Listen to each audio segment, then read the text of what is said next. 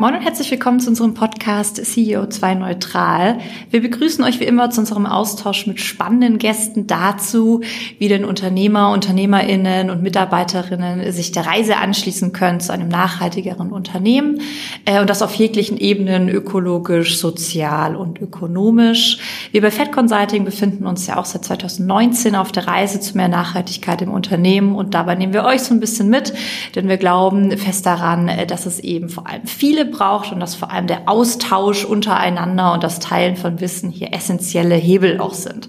Wir, das sind wir immer Nils und ich. Moin Nils, wie geht's dir? Moin Maike, mir geht's super. Äh, ich bin hier noch gerade so ein bisschen äh, mit der Technik überfordert. Wir waren ja so ein bisschen raus aus unterschiedlichen äh, Themen. Ich war jetzt letzten Wochen oder letzte Woche in einer ganz anderen Welt in Tansania und finde mich jetzt hier aber gerade wieder so ein bisschen zurecht. Ja. Wie geht's dir denn? Mir geht's gut. Äh, wir zeichnen an einem Montag auf. Äh, heute Morgen hat schon die Bahnverspätung gehabt. Da habe ich den ersten Termin schon gerissen und so. Und ich hatte es gerade schon kurz einleitend gesagt. Ich habe jetzt meinen zweiten Kaffee gemacht und ich versuche das jetzt alles hinter mir zu lassen und freue mich vor allem auf das Gespräch in unseren Gast. Wen haben wir denn da, Nils? Wir haben Johanna Kriegel heute zu Gast. Johanna Kriegel ist Studentin oder macht gerade ihren Master an der Hertie School für International Affairs äh, in Berlin, ähm, hat dann halt ihr, ihr Grundstudium, quasi halt ihren, ihren Bachelor halt irgendwie gemacht in der Leuphana in Lüneburg. Und Johanna kümmert sich um das Thema True Cost Economy und hat dort eben auch die True Cost Economy e.V. gegründet äh, in 2020. Er ist da halt wie Founder und Chairwoman und ähm, kümmert sich halt aber ganz viel halt eben um unterschiedliche Themen. Äh, ist halt in einem Forschungsprojekt, äh, wo Mavile, ähm, wo sich halt eben um ähm, äh, gewisse Sachen halt irgendwie nochmal kümmert, um so ein Dischprojekt und so weiter und so fort. Das werden wir alles erfahren heute. Äh, hat aber auch im Rat für nachhaltige Entwicklung, hat ihr Praktikum gemacht. Also das bedeutet, es geht heute eben um das Thema True Cost Economy, was mir selber auch ein, ein Herzensthema ist. Äh, wenn ich mir nämlich nochmal an mein BWL-Studium mal zurück äh, denke, das war irgendwie Anfang der 90er Jahre, war das für mich völlig unverständlich verständlich, äh, warum man äh, dort halt irgendwie auch die externen Kosten und so weiter nicht mit einbezieht und so weiter und so fort. Also äh, ein sehr spannendes Thema heute und da gucke ich jetzt auch interessiert hin. Also wo stehen wir denn da heute eigentlich? Welche Ansätze gibt's da? Welchen Fortschritt gibt's da? Herzlich willkommen, äh, Johanna. Wie geht's dir denn? Hey, ich freue mich erstmal total ähm, dabei zu sein heute. Mir geht's gut. Ich starte jetzt gerade in die Vorbereitung für die Final Exams in meinem ersten Semester hier. Ähm, sprich, ich habe rund um viel zu tun, freue mich aber umso mehr, mal eine Pause zu haben mit einem Podcast-Interview. Toll, ja. Erstmal viel Erfolg natürlich für die anstehenden äh, Arbeiten. Und ja, lass uns doch da mal direkt reinsteigen, Johanna. Wir starten ja immer mit der Frage am Anfang, äh, wie bist du denn zum Thema Nachhaltigkeit gekommen? Kannst du uns da mal so ein bisschen abholen? Ja, vielleicht würde ich die Frage ein bisschen umformulieren gleich direkt und äh, die Frage so stellen, dass wie ich zur Nachhaltigkeitspolitik gekommen bin. Und zwar politisch bin ich eigentlich seit den Kindernachrichten vom ARD auf dem schönen Kinderkanal Kika. Da habe ich festgestellt, dass doch irgendwie was da besprochen wird, uns alle betrifft und dann habe ich angefangen, durch den Politik- und Geschichtsunterricht in der Schule mich immer weiter zu politisieren, eine eigene Meinung zu bilden und ähm, habe mich dann auch parteipolitisch angefangen zu engagieren. Dann habe ich mit dem Abschluss des Gymnasiums angefangen, an der Leuphana Universität in Lüneburg zu studieren, Rechtswissenschaften und Politik. Zu Beginn des Studiums wurde uns aber in dem sogenannten Leuphana-Semester die Grenzen unseres Wachstums nahegelegt und vor allem auch der SDGs, sagst du schön, eingetrichtert und äh, so, dass ich sie rauf und runter beten konnte, was vielleicht auch dazu geführt hat, dass ich danach erst mit dem Rat für nachhaltige Entwicklung ein Praktikum gemacht habe. Naja, also, ich habe angefangen zu studieren, gleichzeitig gingen immer mehr SchülerInnen auf die Straße und auch wir Studierenden haben uns angeschlossen. Weil für mich Politik aber auch schon immer irgendwas ist, wo ich gerne dabei bin und was nicht immer als die Politik stehen bleiben soll, sondern irgendwo ist es ein Raum, wo wir uns auch mitentscheiden können als Bürgerinnen und Bürger.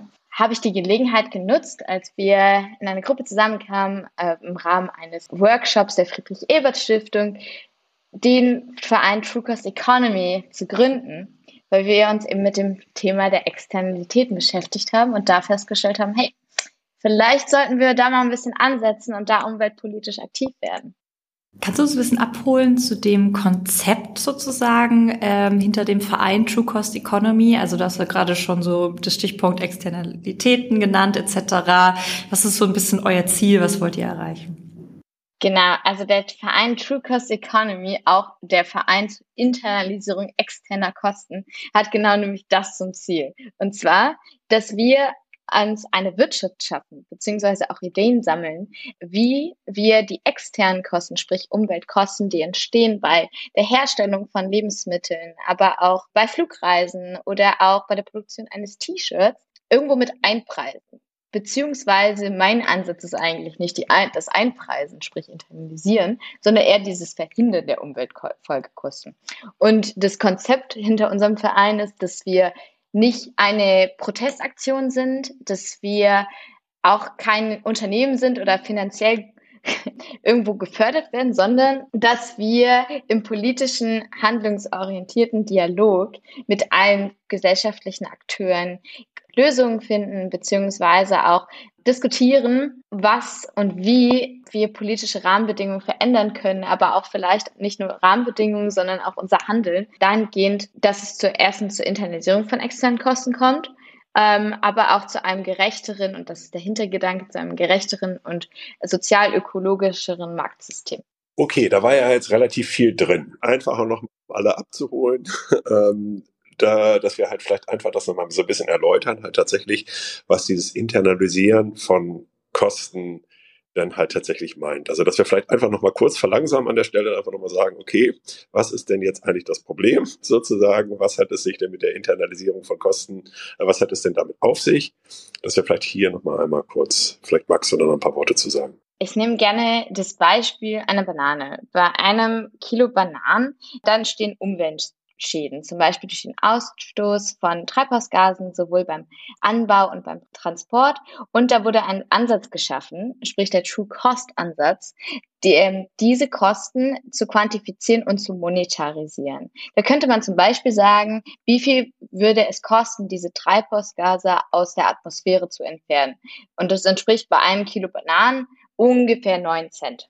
Außerdem entstehen Umweltschäden durch den Einsatz von stickstoffhaltigem Dünger, welche zum Beispiel den Boden versäuert, der Biodiversität schadet und ins Grundwasser gelangt. Das entspricht nochmal so ungefähr sieben Prozent pro Kilo.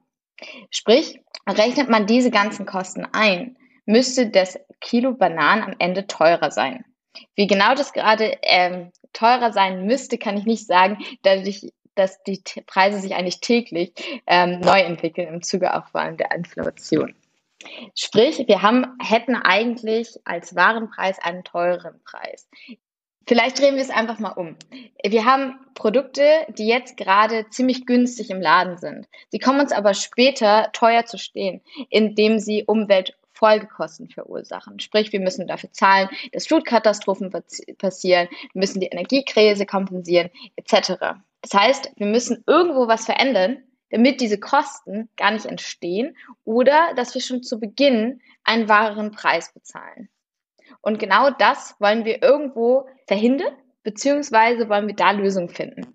Wie können wir das machen und wie können wir auch vor allem verhindern, dass letztendlich alle Preise teurer werden und dass die KonsumentInnen mehr zahlen müssen? Das wollen wir auch nicht. Okay, hört sich nach, nach, einer komplexen Fragestellung an, aber genau darum äh, geht es ja auch. Wenn es einfach wäre, wäre es wahrscheinlich schon erledigt.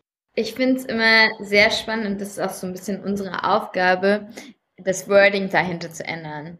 Weil es ist halt erstmal sehr polarisierend, wenn man sagt, die Preise sind nicht gerade mit einberechnet und eigentlich müssten sie mit drin sein. Aber was ja auch das Ziel ist für uns, dass gar nicht die Preise teurer werden, sondern dass wir einfach Lösungen finden, die schon vorher ansetzen. Und das ist ein unglaublich komplexes Thema.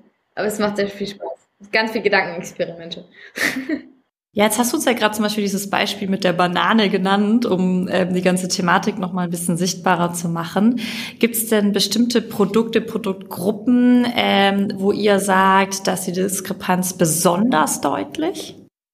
Genau, da kann ich einmal das erste, die erste Unterscheidung treffen zwischen konventionellen Produkten und Bioprodukten im Bereich des Lebensmittelsektors. Da will ich einmal noch betonen, wir beschäftigen uns jetzt auch ganz ex also explizit mit Lebensmitteln gerade, weil hier in dem Bereich das True Cost Accounting, sprich diese Berechnung von externen Kosten, schon ziemlich fortgeschritten ist. Im anderen Sektoren gibt es einfach noch ziemlich viel Forschungsbedarf, um da wirklich direkt die Daten zu haben, wie viele externe Kosten entstehen. Ähm, zurück aber zu den organischen Produkten und den konventionellen Produkten. Hier kann man auch nochmal unterscheiden zwischen pflanzlichen Produkten und Fleischprodukten, aber auch zwischen Milchprodukten. Das haben nämlich meine Kollegen Innen an der Universität Augsburg berechnet, welche Kosten da genau entstehen und eben auch aufgezeigt, dass es bei diesen Kategorien Unterschiede gibt in externen Kosten. Wir beziehen uns jetzt gerade in unserer aktuellen politischen Kampagne zur Reduktion der Mehrwertsteuer auf Bioprodukte nur auf die Unterscheidung zwischen Bio- und konventionellen, lassen da die Unterscheidung zwischen pflanzlichen und Fleischprodukten erstmal raus und sagen, dass wir erstmal den ersten Marktfehler angehen müssen, und zwar, dass wir die organischen Produkte gerade teilweise höher besteuern, die zu weniger externen Kosten führen. Das kann irgendwie nicht ganz sein, weil die organischen Produkte, sprich äh, alles im Bioladen, ist letztendlich günstiger für uns, weil sie weniger Umweltschäden verursachen. Die konventionellen Produkte kommen uns am Ende teuer zu stehlen. Im Sinne von Flutkatastrophen, Überschwemmungen, Waldbränden etc.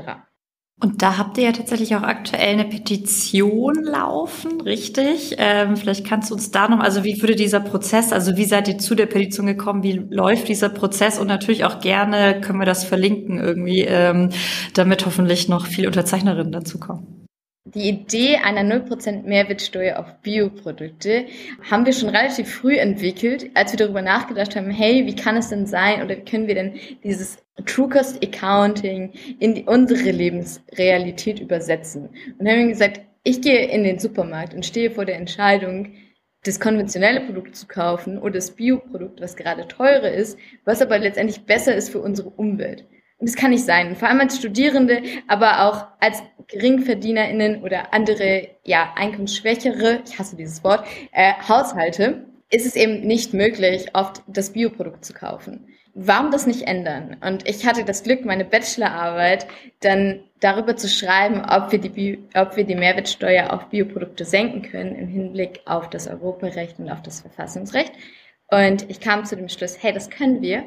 Und dann hieß es da, äh, hieß es weiterzumachen. Von der Idee und den politischen Argumentation oder beziehungsweise rechtlichen Argumentation weg hin zur Praxis. Ähm, wir haben angefangen, uns direkt mit Politikern im Bundestag auszutauschen und ähm, kamen mit der Förderung an, hey, wir wollen 0% Mehrwertsteuer auf Bioprodukte, ist es möglich? Oder was sagt ihr dazu und was braucht es dafür, dass ihr das umsetzt? Sprich, wir sind einfach in den Bundestag rein und haben Dialoge geführt und ähm, haben verschiedenes Feedback erhalten, mussten auch nochmal dies und das berechnen, und zwar wie viel denn Mehreinnahmen oder wie viel Verluste es denn gäbe, wenn man die Mehrwertsteuer auf Bioprodukte senkt. Alles ganz spannende Ergebnisse, wird auch bald in einem wissenschaftlichen Paper veröffentlicht. Aber daneben haben wir auch angefangen, uns Verbündete zu suchen. Ähm, da waren wir oder sind wir im Kontakt mit Umweltverbänden, ähm, auch politischen Gruppierungen, wie zum Beispiel auch Project Together oder Brand New Bundestag. Sehr coole, junge, engagierte Menschen, die zusammen Größeres bewegen wollen. Und so haben wir Anfang September die Petition gestartet zu 0% Mehrwertsteuer auf Bioprodukte. Wenn ich mich jetzt mal so in meine Verbraucher, meinen Verbraucherhut aufsetze, dann denke ich, naja, okay, dann wird es ja halt ein bisschen günstiger für mich, das ist ja halt super. Ja? Wenn ich das jetzt aber mal andersrum weiterdenke, bedeutet das ja, wenn ich diese externen Kosten damit reinnehme, dann bedeutet das ja aber auch, dass für mich gewisse Sachen halt dann tatsächlich teurer werden. Ne? Und das bedeutet es natürlich jetzt irgendwie auch ein Thema, äh, was ja nicht so besonders populär ist, sage ich mal aus einer Verbraucherperspektive, sondern wir müssen ja dann irgendwie auch schauen, wie wir die halt dann irgendwie auch tatsächlich dazu motiviert, kriegen, äh, da halt irgendwie tatsächlich ähm, diese äh, gegebenenfalls auch veränderte Preisstruktur, so formuliere ich es mal vorsichtig, äh, tatsächlich auch mitzugehen und halt irgendwie auch tatsächlich zu unterstützen. Äh, auch dazu gibt's ja Studien und so. Habt ihr da, magst du da vielleicht ein bisschen was zu sagen? Genau, also vielleicht Erstmal würde ich noch sagen, dass zu unserer Forderung oder in Bezug auf unsere Forderung fordern wir, dass erstmal nur Produkte günstiger werden, die umweltfreundlicher sind. Der nächste Schritt, der dann käme, wäre die Forderung auch, die konventionellen beziehungsweise die umweltschädlichen Produkte höher zu besteuern. Und dazu gehört auch die schon sehr populäre oder beziehungsweise auch sehr unpopuläre Fleischsteuer. Aber was passiert, wenn wir auch die höhere Steu Steuersätze einführen. Vielleicht muss es das auch gar nicht geschehen, wenn man schon viel eher ansetzt. Und zwar in der Bilanzierung oder auch indem man Anreize schafft, dass äh, Unternehmen oder beziehungsweise auch andere größere Ketten, sprich auch Supermarktketten, vorher diese externen Kosten verhindern. Dann muss es gar nicht dazu kommen, dass Preise exorbitant steigen.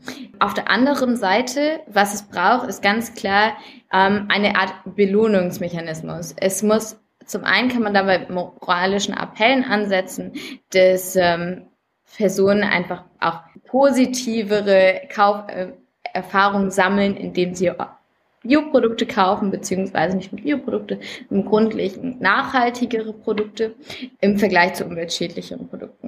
Vor allem müsste es aber auch Anreize geben für Unternehmen, vielleicht etwas zu verändern, dass ihre ganze Produktion und ihre Herstellung umweltfreundlicher wird. Wenn wir jetzt noch mal ein bisschen, unser Podcast richtet sich ja auch so ein bisschen an Entscheiderinnen in Unternehmen und ist es ja einfach derzeit sozusagen gängige Praxis, eben externe Kosten gar nicht mit einzuberechnen in den eigenen Wertschöpfungsprozess, wodurch sich die Preise zusammensetzen. Ähm, jetzt wirklich mal auf die Politik gesehen sozusagen. Was glaubst du denn, was braucht es da eben nochmal äh, für Anreize oder vielleicht auch äh, Vorgaben aus der Politik heraus, um auch irgendwie Richtung Unternehmen, Unternehmertum hier Effekte zu erwirken? Also ganz klar ist für mich, dass es nicht nur reicht, dass es eine Pflicht gibt, diese Kosten darzustellen, also sprich nur bei der Bilanzierung anzusetzen und zu sagen, hey, wie viele Umweltkosten entstehen denn bei eurer Produktion? Alleine durch dieses Aufzeigen verhindern wir diese Umweltschäden nicht. Und das sollte unser dahinterstehendes Ziel sein. Sprich, es muss bestimmte Vorgaben geben, wie viele Umweltschäden ein Unternehmen produzieren darf und auch kann, auch im Verhältnis zu anderen Unternehmen. Also da muss man auch, finde ich, aus, aus meiner Sicht ganz wichtig unterscheiden zwischen großen Unternehmen und kleinen Unternehmen. Es kann nicht sein, dass eben der Bauer von, oder die Bäuerin von nebenan härtere Umlagen hat, die letztendlich aber auf ihrem Markt verkaufen möchte, als einen großen Lebensmittelhersteller, der nur 50 Produkte gerade herstellt, dem diese Auflagen, ja, egal sein können. Du hattest ja eingangs erwähnt, dass ähm, auf die Frage, bei welchen Produkten, Produktgruppen diese Diskrepanz noch so hoch ist, dass es in ganz vielen Bereichen eigentlich noch gar nicht dieses Grundlagenwissen überhaupt gibt, sozusagen, um Aussagen zu treffen. Nimmst du denn wahr, dass da aktuell eben auch Forschung und so weiter den Ball aufnimmt und auch wirklich da reingeht? Ähm, oder ist das auch oft noch so unberührte Wiese und da müsste man eigentlich auch noch mal rein, um überhaupt in die Forschung zu gehen? Also ich würde sagen, dass im Bereich der Lebensmittel eigentlich schon im, im Vergleich zu anderen Sektoren hat der Forschungsfortschritt und die Diskussion darum, auch wie man das schon einführen kann letztendlich oder auch wie man das in die Umsetzung bringen kann, die Forschung viel größer ist als in anderen Sektoren. Und da ist auf jeden Fall noch Forschungsbedarf da. Es ist aber gleichzeitig auch ein großer Handlungsbedarf dahinter. Also wir können vielleicht auch teilweise nicht darauf warten, exakte Zahlen zu haben, quasi die richtigen, die ganz exakten True Costs zu haben, bevor wir ins Handeln kommen.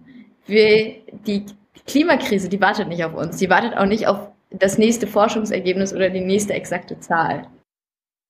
Und dennoch, ähm, vielleicht nochmal Gegenthese, ist natürlich jetzt eben schon die Frage, welche, also was sind die großen Hebel? Ne? Also ist jetzt natürlich irgendwie die, die Frage eben, ja, habe ich verstanden. Also Virus hat sicherlich ein Thema, Fleisch ist ein anderes großes Thema sicherlich.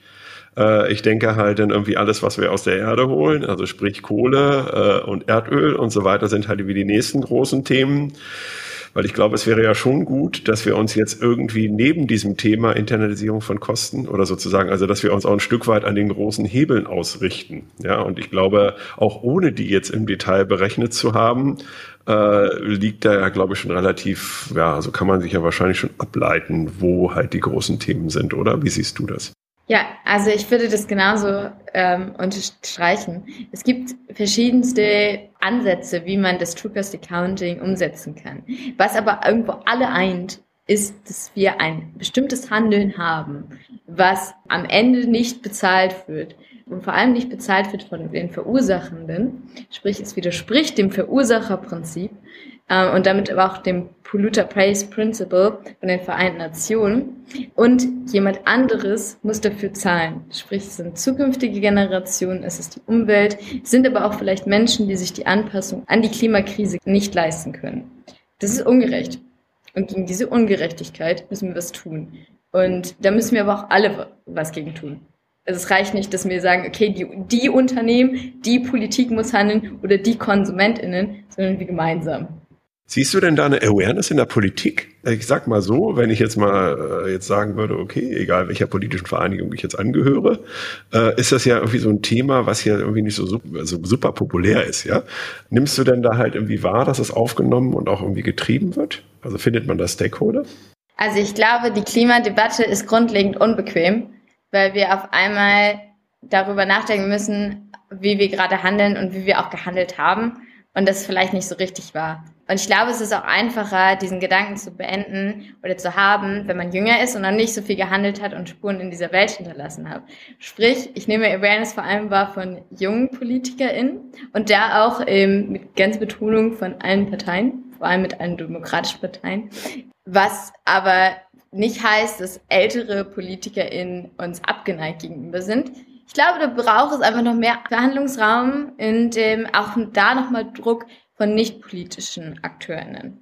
Gibt's denn andere Länder, wo du sagst, da sind schon coole Sachen irgendwie umgesetzt worden oder ähm, da gibt's eben schöne so Lighthouse-Cases oder so, die man sich eigentlich auch abgucken könnte? Ja, also zum Beispiel die nordischen Länder. Dänemark hat jetzt gerade die 0% Mehrwertsteuer auf Bioprodukte eingeführt, woran wir uns sehr gerne ein Beispiel ja. nehmen können. Leider kann Deutschland nicht mehr ganz die Vorreiterrolle dadurch einnehmen, könnte natürlich aber sagen, hey, als größeres Export- und Importland können wir einen größeren Impact schaffen als vielleicht Dänemark. Ähm, dann in den Niederlanden wurde das Fleisch auf 19 oder wenn nicht sogar höher, ähm, gesetzt und alle pflanzlichen Produkte inklusive Hülsenfrüchte wurde auf 0% gesetzt. Da muss man aber dazu sagen, dass in den Niederlanden der Anteil an Bioprodukten im Gesamtmarkt einfach schon viel, viel höher ist. Also sprich, unsere Forderung an 0% Mehrwertsteuer auf Bioprodukte ist nicht ganz vom Himmel gegriffen. Jetzt habt ihr ja diese Forderung nach dieser 0% Mehrwertsteuer auf die Bioprodukte quasi hat jetzt in eurem True Cost Economy äh, äh, e.V. Äh, quasi als, als zentrale Forderung, äh, mit der er jetzt da irgendwie quasi reingeht. Äh, eben auch mit der Petition und so weiter. Wie geht es denn denn weiter? Also schätzt du das realistisch ein? Oder also sozusagen, also was ist denn jetzt sozusagen euer Plan darüber hinaus? Habt ihr euch jetzt erstmal darauf fokussiert?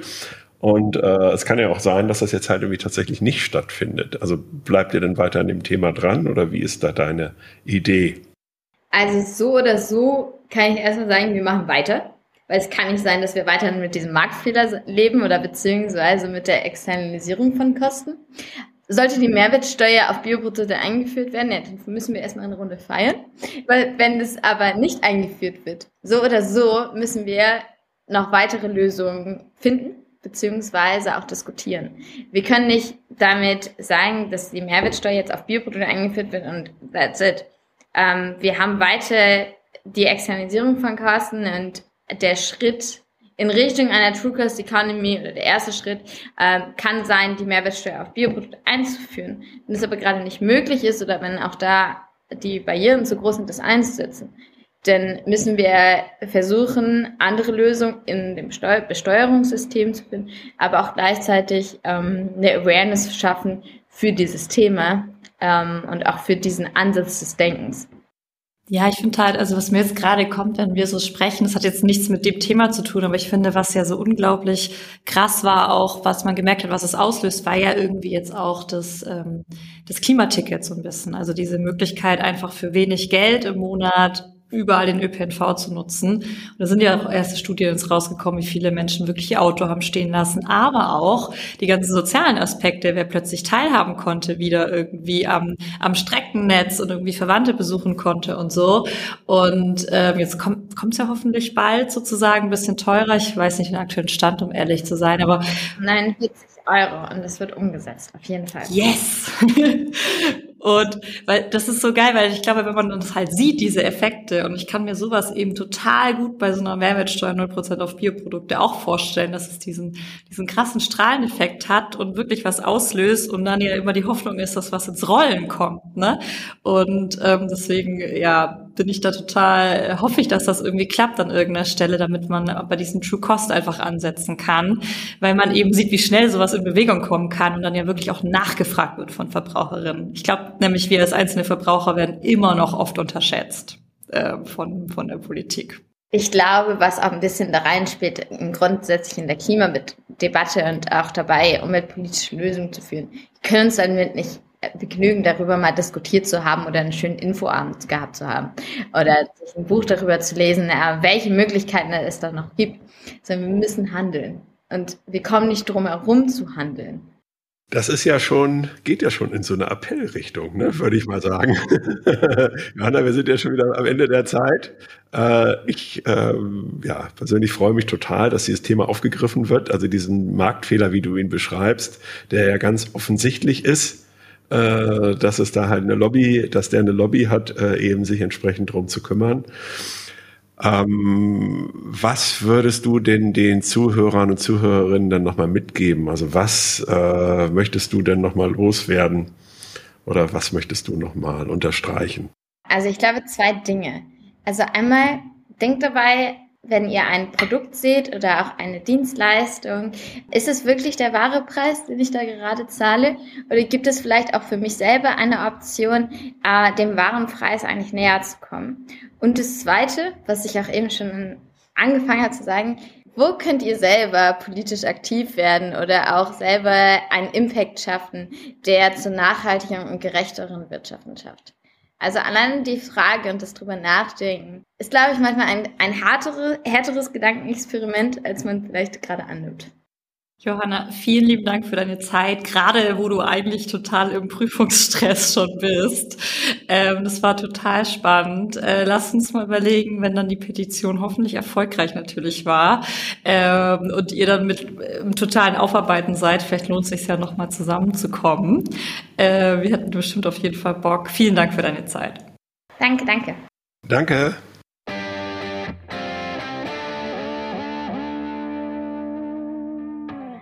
Ja, Maike, jetzt hatten wir Johanna da. Was nimmst du denn mit? Ja, vor allem weiterhin äh, ist es einfach so, so spannend, finde ich, sich mit diesem Thema Internalisierung externer Kosten auseinanderzusetzen. Du sagst ja, ey, Anfang der 90er war das irgendwie schon ein komisch, komisches Thema. Ich habe ja auch Wirtschaftswissenschaften studiert, bei mir genau das Gleiche sozusagen. Wir haben ganz vieles Problem bewundert, sozusagen auch in Vorlesungen. Ähm, aber die, genau diesen nächsten Schritt sozusagen irgendwie, ähm, ja, man fühlt sich da oft so, so glaube ich, so gefangen in dem Wirtschaftssystem, in dem wir jetzt halt nun mal sind. Deswegen freut es mich umso mehr, dass äh, eben Menschen wie Johanna da dann so eine Energie haben, Vereine zu gründen und da wirklich auch daran zu arbeiten und sich vor allem auch diese ja, diesen Happen, den sie sich jetzt geschnappt haben, so 0% Mehrwertsteuer auf Bioprodukte und das dann aber auch einfach mal da durchzupeitschen über Petitionen etc. Also finde ich ganz beeindruckend ähm, und vor allem dieses so jetzt, jetzt machen wir es auch mal, jetzt gehen wir es mal an. Also dieses wirkliche Doing. Ähm, ja, deswegen, das ist vor allem wieder das, was ich mitnehme. Also ein Problem zu bewundern macht auch, ist, macht, ist auch sinnig sozusagen, aber an einer gewissen Stelle muss es überführt werden. Und bei dir? Wir haben ja immer oder schon häufiger halt irgendwie geschaut, ähm, wenn wir jetzt halt irgendwie eine nachhaltige Transformation äh, anstarten oder sozusagen oder der mehr Traktion draufbringen wollen, haben wir ja immer äh, den Verbraucher oder Anwender, Verbraucherinnen, dann haben wir halt irgendwie die Unternehmen, Unternehmerinnen und dann haben wir natürlich die gesamte Politik. Und dieses Politikthema, das streifen wir immer nur am Rande. Ja? Also bisher, da sind wir ja bisher also in wenig Folgen so richtig eingestiegen. Eher so aus so einer Lobby-Perspektive oder so, da hat man so ein paar Sachen. Umso schöner finde ich es natürlich, ähm, wenn dann, wenn ich dann sehe, dass hier eben auch so junge Menschen äh, da halt richtig Gas geben und dann halt irgendwie auch gucken, einfach auch sich halt auch nochmal anders zu vernetzen, ja, auch Partei, parteiübergreifend zu vernetzen. Und äh, dass es da halt eben auch tolle Initiativen gibt, um dieses ganze Thema auch eben zu verjüngen, ja, weil so, ne, weil das Politik ja immer so das Bild hat, äh, ja, also da muss man eigentlich schon äh, Ü40 sein äh, oder idealerweise Ü50 äh, und die, die was zu sagen haben, sind den Ü60. Und aber gerade bei diesen äh, Nachhaltigkeitsthemen geht's ja eben um die Zukunft äh, der jungen Generation oder der nachfolgenden Generationen. Und das war so was, was ich halt irgendwie nochmal als total angenehm empfunden habe. Und gleichzeitig ähm, eben das, was du sagst, ne, dass es da halt eben angegangen wird. Ähm, ja, was ich mir wünschen würde, wäre, dass eben auch diese großen Hebel halt irgendwie tatsächlich nochmal angegangen werden, äh, ne, wo man halt dann irgendwie das Thema, äh, ja, also offensichtliche Themen auch wie Plastik oder äh, halt irgendwie auch alles, was halt mit äh, Kohle, äh, Öl, Erdgas und so weiter halt irgendwie zu tun hat da halt irgendwie das gesamte Pricing halt irgendwie, äh, dass es halt auch irgendwann halt irgendwie auch ein Rückfluss halt irgendwie tatsächlich in die Preise halt irgendwie findet, weil ich glaube, solange wir uns in diesem kapitalistischen System bewegen, funktioniert hier, und das ist ja das Schöne, die Steuerung über Preise eigentlich sehr gut. Ja? Und äh, so, aber solange wir halt dann irgendwie diese, diese externen Kosten äh, quasi nicht mit eingepreist haben oder in keiner Form mit eingepreist haben, haben wir halt dann einfach diese große Chance des Lenkens eben über die Preise, ähm, die nehmen wir halt dann irgendwie nicht wahr. Und insofern ist das eigentlich eben genau der richtige Ansatz. Also sollten wir auf alle Fälle dranbleiben. Absolut. Jo, hat mal wieder Spaß gemacht. Du hattest ja, glaube ich, eingangs erwähnt, ne? Bisschen längere Pause. Man hat so das Gefühl, man ist nicht mehr ganz so im Groove. Aber ja. ich glaube, jetzt geht's wieder richtig los. Ich glaube, wir haben tatsächlich wieder ein bis zwei Aufnahmen die Woche. Also äh, freue ich mich auch wieder drauf. bis dann. Nies, bis dann. Ciao. Ciao.